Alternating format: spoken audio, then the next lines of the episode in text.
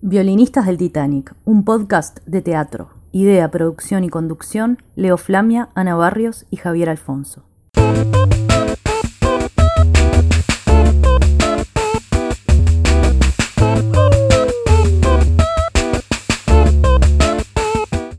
Vamos. Dale, vamos.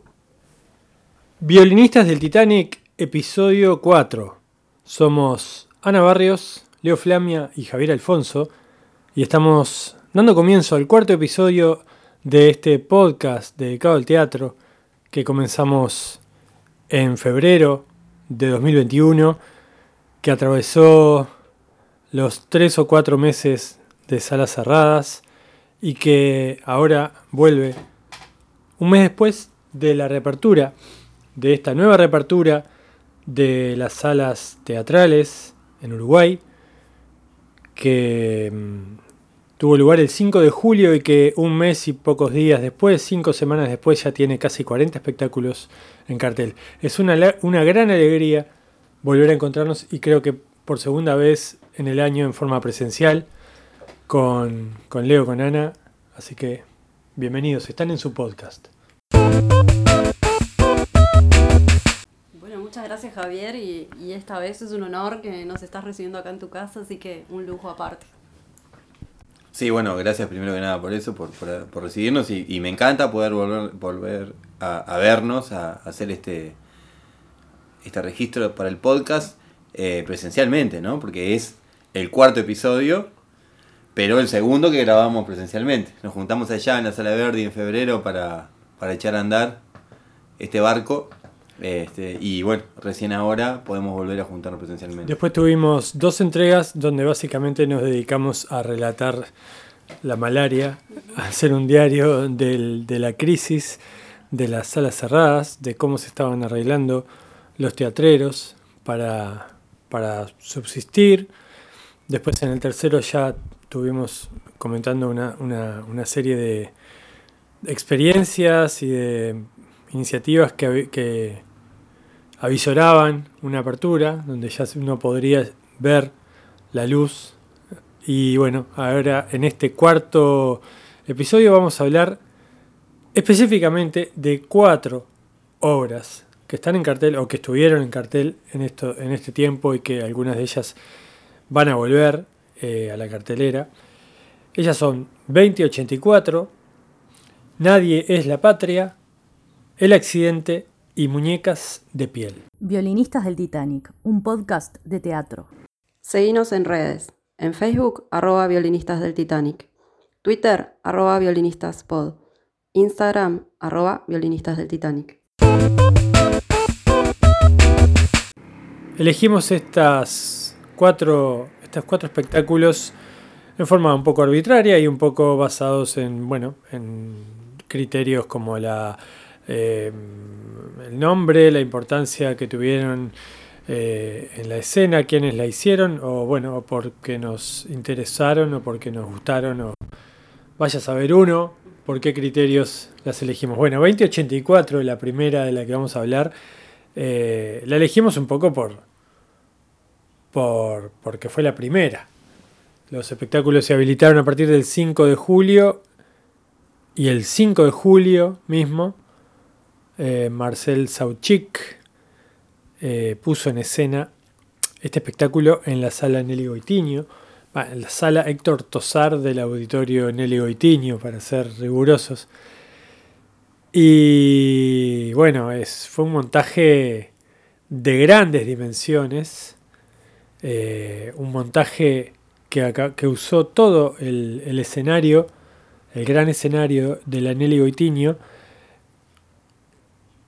Una, una- un gran desafío, ¿no? Porque adaptar al teatro una obra maestra de la literatura y de la distopía, ¿no? Una de las...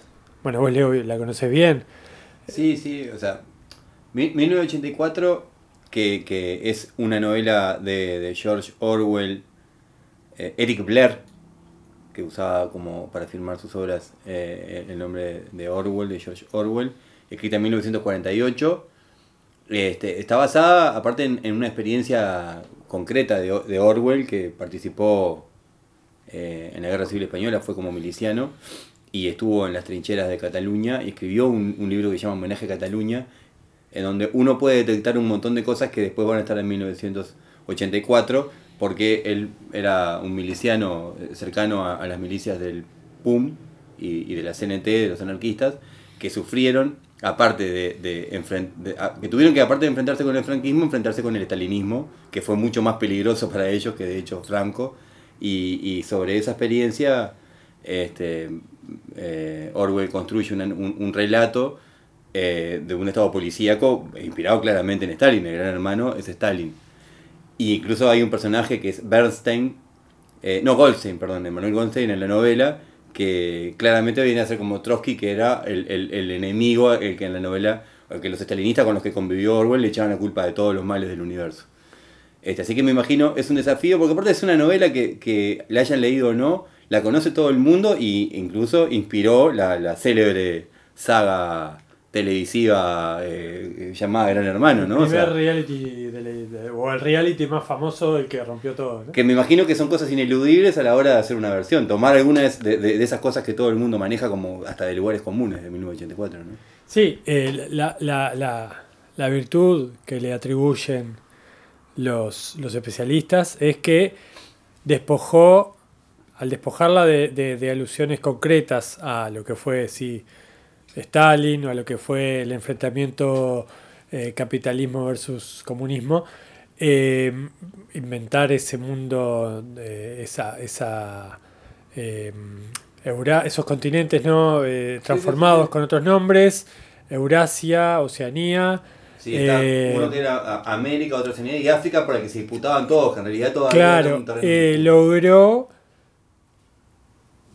despojar de la, de, de la dicotomía izquierda-derecha a, su, a su novela y hablar por elevación de todo tipo de totalitarismo. una sociedad de control. Más allá de que estuviera inspirado en- en- en- concretamente en Stalin, después eh, funciona el libro como una crítica a cualquier control, venga de donde venga, de derecha o de izquierda, eh, y, a, y a- y a- y a las herramientas, ¿no? Y además de todo lo- el carácter de visionario que tuvo, ¿no? Vaya si vivimos en una, en, en una época en donde estamos este, monitoreados por todos lados, ¿no? Por los Bueno. celulares, por el teléfono, por, por las tarjetas No, magnéticas, por, por la cédula, por todo. Persigue, Por ahí van los tiros de Marcel Sauchik en esta versión, eh, en la que hay una... una a ver, eh, no se puede adaptar completamente eh, esta novela porque es enorme, Claro, entonces él tomó algunos elementos,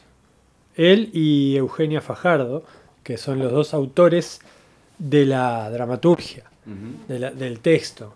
Eh, Nosotros, cabe aclarar acá con Leo que nosotros no vimos la apuesta, porque bueno, las entradas se agotaron rápidamente y bueno, nosotros tal vez podamos volver a, a verla ahora que la van a reestrenar en ahí va, la van a reestrenar en septiembre. Pero entonces contamos con que nos cuentes tu visión sobre cómo fue ese, cómo viste ese desafío de ellos de, de generar esta dramaturgia, que sé que la idea surgió también en conversaciones con Darío Klein, que es un periodista, ¿no? Bueno, Darío Klein es como el ideólogo de, esta, de esta puesta en escena. Eh, la, la idea está acreditada a Darío Klein. Eh, y de hecho él hasta participó en la promoción, dando entrevistas. Eh, ellos eligen la historia, centrarse en la historia de Winston. Le ponen un apellido uruguayo. Es que Winston es un nombre muy uruguayo. ¿No Tenemos- es Winston Smith? es Winston Sosa. Winston Sosa. Tenemos, eh, tenemos Milton, tenemos eh, Nilsson, ¿no? Tenemos sí, sí, claro. eh, Jonathan, tenemos nombres anglos muy famosos. Entonces Winston es un Wilson, nombre... Washington. Por supuesto, somos, somos este, precursores en el Johnny, eh, Kevin, Brian, ¿no? Eh, basta ver los plan- plantel de la selección uruguaya. Entonces, este, tener un Winston no estaría mal que se ponga de moda el nombre Winston. Bueno, ellos eh, usan a Winston Sosa, es el protagonista. Por supuesto que no está ambientada en Uruguay. Me hace acordar a Peter Méndez. Peter Mendes, y siguen. Entonces, eh, eh, está, estamos- eh, se despoja el texto de, de la, de la geopolítica Eurasia-Oceanía y se concentra en la cuestión de la vigilancia, en la cuestión de la clandestinidad, la cuestión de la, del, del comenzar a, a pensar, a soñar con una posibilidad de rebelión que, que- vive, este, experimenta en carne propia este personaje primero en forma solitaria, después comienza a vincularse, sobre todo con un personaje femenino, que es el que, es eh, como la contraparte de, narrativa. eh, a partir de esa historia de amor también está un poco construida esa novela. Y ahí está la mejor parte. Yo creo que es una historia que, que está muy bien planteada, muy bien eh, eh, representada en, en la dimensión de sugerencia que tiene toda esa primera parte, en la que el gran hermano es presentado. eh, hay un, un gran juego de pantallas en escena. El gran hermano es César Troncoso, que no está en escena, sino que aparece en las pantallas, en primerísimos primeros planos, con, con- con una variedad enorme de gestos. Hay toda una gran producción audiovisual que se hizo para este montaje. Eh, Troncoso está muy bien en, en- en El Gran Hermano, lo compone con mucha prestancia, con, con- ese... Es como una especie de, de- de Marlon Brando ya a esta altura, ¿no? En, en- cuanto a que el- e- esos tipos de personajes están ya... Lo sabe... Sabe poner su cuerpo a, a- a esos grandes personajes. Y habla muy poco, en realidad es muy gestual. Digo, están los comunicados, ¿no? Y la grandilocuencia, eh, del, sobre todo el tratamiento sonoro que tiene este montaje. Después, eh, la, la obra continúa, avanza y cuenta la peripecia de, de Winston, eh, que, que es conocida en la novela, eh, donde hay una peripecia eh, trágica, ¿no? Él es apresado y bueno, tampoco vale la pena develar todo por si alguien no la vio, pero bueno, es, una, es un clásico donde el final Sí, es conocido. eh, Una persona es es torturado tortura. y, y es doblegado, ¿no? Eh, se, se- se insiste mucho con, eh, con trazando un paralelismo incluso a nivel- eh, con Galileo, ¿no? Con, con el episodio de Galileo de Pursi Move, este, con, con- con esa con esa confesión final a la que se llega a través de la tortura, que es amo al gran hermano. Claro. Ahí está eh, centrado el nudo narrativo, que más allá de conocer la historia, es como las óperas. Vos vas a ver una ópera y ya sabés todo. Es más, el argumento está escrito en, la- en el propio programa. Claro. Acá lo que importa es, creo, creemos, es eh, ver cómo está hecha y, y vale la pena este, Me gustó ver, mucho ver el este de, montaje. de tu crítica que era El gran hermano te ha seguido. o- o- Claro, porque en la adaptación está, eh, y en el nombre 2084, la historia está ambientada en el 2084 y bueno, las redes sociales ya han dado vuelta a las maquinitas, ¿no? Este, digo, ya estamos en un futuro post redes sociales donde todo es absolutamente eh, público, ¿no? Entonces, eh, ta, quise jugar con eso de, de esa dinámica en la que vos cuando lees en tu perfil quién te siguió, bueno, este, a- a- el gran hermano siguió a todos, ¿no? Este, bueno, así que hecha la, la recomendación. eh, Sí, simplemente para terminar, porque creo que a vos te pasó, no sé si a vos, Ana, esta obra que se estrenó el 5 de julio, un lunes, Sí. el, iba a tener una especie de, de ensayo general para dejar de ensayarse el jueves de la semana anterior.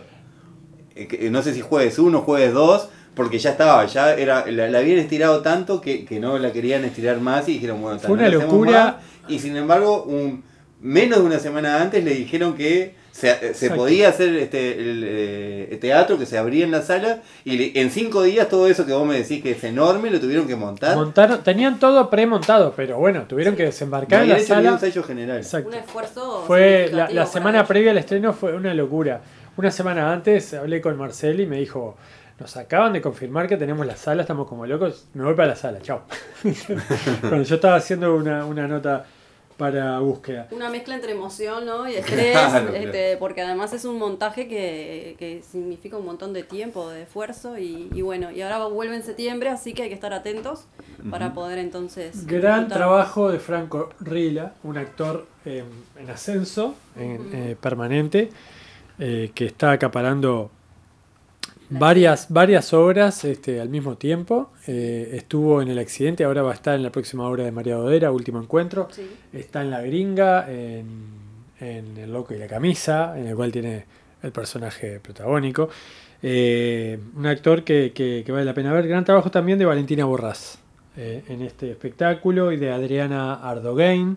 Bueno, completan el elenco, un elenco muy numeroso. Está Franco Balestrino, Eduardo Delgado, Nancy Salaberry, Natalia Gosín. Hay eh, es un elenco eh, que se mueve por momentos con un criterio operístico, con un criterio de cuerpo de baile. Hay, hay, hay muchas escenas colectivas en, los que, en las que los intérpretes se mueven eh, con una especie de como una, como una coreografía.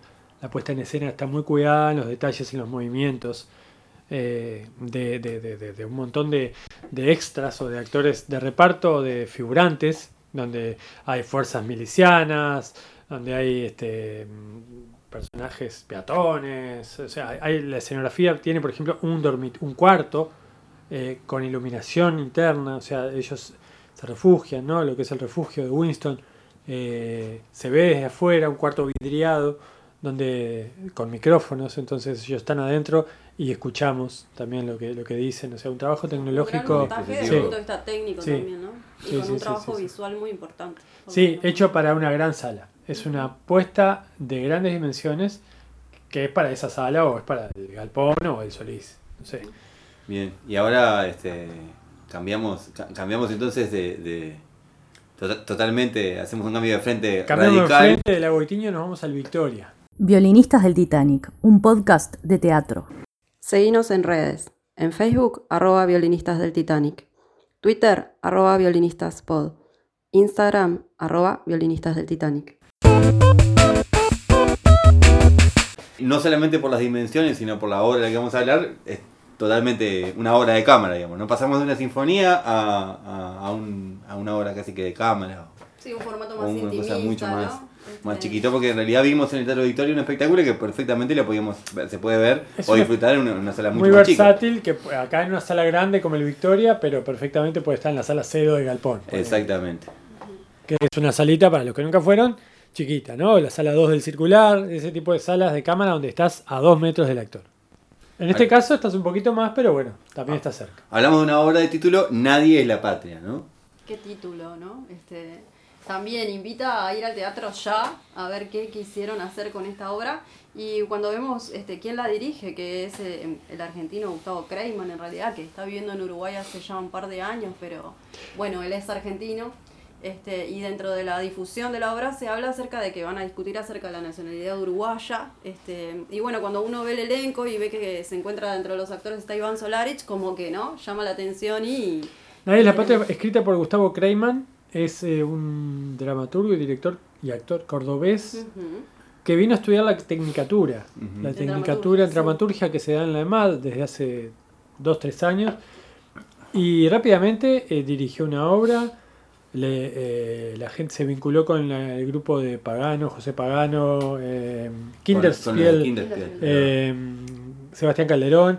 Eh, le dieron a dirigir una obra de Pagano que se llama eh, Variaciones sobre lo escrito.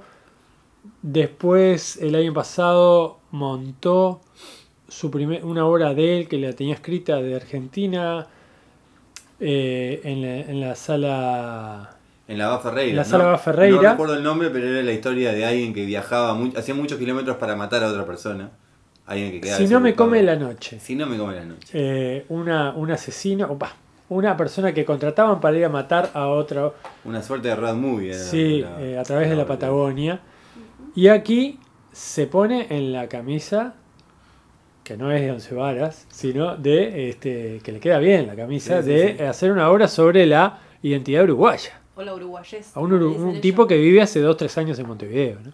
se la juega, ¿no? Digamos, con ese título, con ese, con esa propuesta, y yo creo que sorprende, ¿no? Sí, Digo, sí, sí. Sorprende este, con una, con una obra, como decís, este, intimista, pequeña, este, en la cual, eh, bueno, ellos trabajaron igual en conjunto con los actores, ¿no? este, sobre estas este, ideas, sobre qué es lo uruguayo, ¿no? Y qué es lo que define la patria, qué es lo que, lo que define el Uruguay. Y en base a discusiones que tuvieron entre ellos, generaron siete escenas, este, donde yo creo que la que nos sorprende mucho ahí es la actriz que es Micaela La Roca, que nos, nos, no, no es que nos sorprenda, sabemos que ella es buena actriz, este, pero en este caso o sea, se pone en la piel de muchos personajes de, muy diversos. Este, ellos Para mí la revelación del año, de lo poco que llevamos visto en este año tan raro, ¿no? es una revelación, sí. Este, bueno, ella, ellos este, mientras van construyendo una escena tras otra, este, se visten y se desvisten delante de- del público, ¿no? Con, con ciertos cuidados, este, toman, encarnan sus personajes y ella tiene una ductilidad para generar una diversidad de, de, de- de personajes que es impresionante. Porque son como gags, ¿no? Que son como pequeñas escenas de 10 minutos. Sí, yo Ya. creo que lo que nos sorprendió un poco, un poco a todos, que lo podemos hablar ahora, es el tema de cómo aborda el tema, que podría haber sido algo como muy este, buscando la trascendencia, ¿no? Buscando eh, la parte más intelectual, y sin embargo, este, las escenas, muchas de ellas, este, trabajan desde el punto de vista del humor, este, que realizar humor no es tan fácil, este, y es como reírse, ¿no? De los lugares comunes, y es como vernos con cierta distancia. De hecho, bueno, eh, eh, ella nos recibe, recibe a- a- al público con un vestido de qué color? Celeste. Celeste, celeste, podemos celeste, Gloriosa Maya. Este, Había cosas que me hacían acordar a las Julietas de, María, de. Marianela Morena, ahora de hace 10 años, pero que iba, obviamente iba por otro lado, más surrealista, si se quiere. Yo creo que en esa primera escena es en donde eh, ponemos en juego lo- todo lo arquetípico congelado de ciertas tics de lo que sería ser uruguayo, ¿no? Bueno, Tocando también tambores. Solarich tocando el tambor, a mí me hizo mucha gracia porque no le, no le pegaba, primero que nada que le pegaba la madera, ¿no? O sea, hacía la clave esa supuestamente que lo que a todos nos hace sentir que sabemos tocar el tambor y minga porque hasta con eso le erramos en el Ojo, tiempo. Solarich que no suele eh, transitar muy seguido el terreno de la comedia Para nada. y eh, se despacha como un comediante con todo el oficio. Sí, sí, sí. Este, por eso, pero termos y mates, boina, todo un, un montón de lugares comunes y bueno, ta, claramente ese es el, el Va transitando por lugares comunes como los pescadores que están También. esperando, matando el tiempo, esperando y hablando de cualquier cosa. Bueno, pero igual yo no quiero eh, arruinarle la sorpresa a nadie, pero la escena de los pescadores, si, si uno va a la Rambla y le empieza a hablar a Artigas, transmutado en el bicho que sea, este, De a poco se va volviendo un poco más, este, sí, reflexiva, misteriosa, inquietante, si se quiere, lo que va pasando, ¿no? Ahí eh, ya eh, aparece una, un personaje que es ella, que se encuentra con la muerte. Sí. Este, me hizo acordar al herrero y la muerte. Tenía mucho como escena. de onírico, ¿no? De, de mágico. Y un poco es eso, ¿no? Como que van develando de di- diversas capas, saliendo un poco de ese estereotipo inicial que es con el que juegan al principio, que uno piensa, bueno, eh, si va de esto, No, no, no. sé cómo puede continuar la obra, cómo la pueden sostener eh, todo el tiempo. Y sin embargo, van encontrando escena a escena, este, sí, este, cosas que nos identifican, este, no tan este, obvias, ¿no? Ni, ni tan estereotipadas como, como, bueno, el tambor. eh, Y la el escena mate. final, creo que por algo está en el final, ¿no? sí, sí. La más este, signo de los tiempos, si se Sí, quiere. la- las dos personas trans, un varón trans y una mujer trans, eh, unidas por un vínculo familiar, eh, Tía, diciendo... sobrino, tía, ¿no? sobrino, tía, este, Tía, sobrinos, hablando de, de, de, de la dificultad todavía para una en, en la sociedad en la que vivimos para asumir un cambio un cambio de identidad de género pero apelando a, a, a- a una a un latiguillo que es bien nuestro no o sea la garra la garra charrúa diciendo garra, la garra charrúa es, es esto es, no tener miedo en decir en, en- en mostrarme como como tengo ganas a pesar de que mi familia me eche esa es una, una de las cosas que a mí más me llamó la atención es un chico trans que es la actriz joven que está en plena transición de mujer a ¿A varón, varón? que es aconsejado y tiene una linda charla muy profunda con su tía, que es un varón que ha hecho la transición a mujer. Y juntas se están preparando para ir a la marcha de la diversidad. para ir a la ¿no? marcha de la diversidad y, y- es un hito ya dentro de nuestra de nuestra sociedad, digamos, porque es una marcha que ha ganado por suerte visibilidad y mucha gente participa. Y, pero si bien pasa eso, ¿no? Digo que, que, que sí, que por suerte ah, están cambiando las cosas, todavía nos queda mucho por recorrer. la vida cotidiana de las personas que, que toman esas decisiones no es fácil para nada. Y bueno, eso me, me, me gusta como determinadas carac- eh, caracterizaciones o determinadas cosas que, que tienen que ver con supuestamente nuestra identidad se adaptan a, cada- a, a lo que cada uno este, considere cuando tiene que hablar de sí mismo, ¿no? Después creo que la obra se propone como un fin directo la comedia. Hay Sí, muchos pasajes que su objetivo principal es la risa, el humor, generar comicidad. Yo no puedo dejar de recordar la escena en donde, en donde están en un laboratorio tratando de encontrar el, el gen, ¿no? El, el ADN del, del uruguayo es, esa es muy divertida. Por ejemplo, ya de- de- desde la formulación misma, ¿no? De, de querer buscar. Creo que estaban con una rata de campo, era, no me acuerdo con qué animal era que estaban Creo que sí, experimentando. para, pero, pero simplemente eso, ¿no? Eh, Evidentemente que eso se presta para el humor de, de- en definitiva. Lo mismo que la escena de los pescadores, ¿no? Hay un montón de cosas que que yo creo que la, la reflexión es en, se- es en serio sobre, sobre lo vacío que tienen que ver un montón de categorías que utilizamos a veces para hablar de nosotros, pero justamente este, no pretende ser ningún tratado filosófico ni nada que se le parezca, y eso es lo que le da efectividad a la propia reflexión que proponen en la obra. El hecho de que todos estamos atentos a lo que está pasando. Nadie es la patria de Gustavo Kreiman, eh, escrita y dirigida por Gustavo Kreiman. Estuvo durante seis fines de semana seguidos, creo que desde o cinco, cuatro o cinco hasta hace hasta ahora, hasta hace muy poco. Es probable, no, no sabemos si volverá. Esperemos que vuelva, porque fue, fue un- una linda sorpresa. un- le fue muy bien de público dentro de las limitaciones del aforo. Ahora eh, se extiende, ya estamos con el aforo, con el nuevo aforo de 45% y 66 para los que quieran hacer un espectáculo solo para vacunados, cosa que no sé si va a ocurrir en el teatro. Por ahora no está planteado, pero bueno, puede está la posibilidad reglamentaria de que eso ocurra. Eh, así que es bueno, sería bueno que esta obra vuelva en breve este, y se la recomendamos Sí, totalmente. efusivamente. Es una obra que aparte me la imagino en un boliche en formato café concert y debe ser muy, muy, muy divertida y, muy efectiva. Me parece que hay un montón de posibilidades que tiene Además, el los equipo actores artístico. buscan mucho esa cercanía con Sí. el público, se dirigen, sobre todo el personaje de Micaela, ella mira al público, eh, hace guiños, ¿no? Como hace comentarios como Sí, por sí, sí. debajo. Me permito-. Me permito mandarle un saludo a Iván Solarich, que seguramente, eh, si no es en pocos días, está siendo papá por una Nuevamente. nuevamente, este, así que Bueno, Nuestras un saludo- felicitaciones. un saludo después de tener un hijo ya que ha trabajado con él, ¿no? Sí, este, que lo ha dirigido Mariano, que lo ha dirigido, ahora está teniendo nuevamente eh, un nuevo descendiente con Denise, a quien le mando un saludo también a mi amiga Denise, su pareja. Bien. Violinistas del Titanic, un podcast de teatro.